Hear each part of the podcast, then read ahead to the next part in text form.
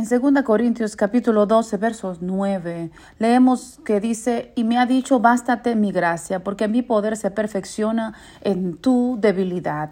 Es el apóstol Pablo teniendo una conversación con el Señor y el apóstol le decía, Señor, yo tengo un aguijón, yo tengo algo que me está oprimiendo, yo tengo algo que me está lastimando, algo me está haciendo daño y quítalo de mí. Y el Señor le contestó que la gracia que él le había dado a Pablo era suficiente porque el poder de Dios se perfecciona en nuestra debilidad.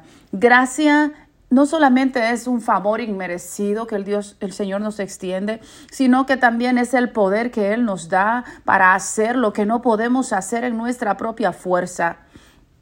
Él nos dice que su poder es suficiente para que pasemos la situación que estamos pasando y cualquier otra sin quebrarnos, sin perder la esencia ni la identidad.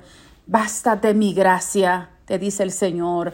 Nos hicieron creer que teníamos que estar siempre fuertes, siempre bien presentados, pero yo le creo al Evangelio. Yo creo que verdaderamente cuando nosotros mostramos a Dios nuestra debilidad, entonces somos fuertes, porque demostramos que lo necesitamos a Él y que no estamos llenos de orgullo, pensando en que somos súper poderosos, sino que somos hombres, mujeres llenos de debilidades, pero que estamos en manos de un Dios que es súper poderoso para guardarnos sin caída. Y aun si alguien cayera, dice que siete veces cae el justo, pero vuelve a levantarse porque es Jehová quien lo sostiene.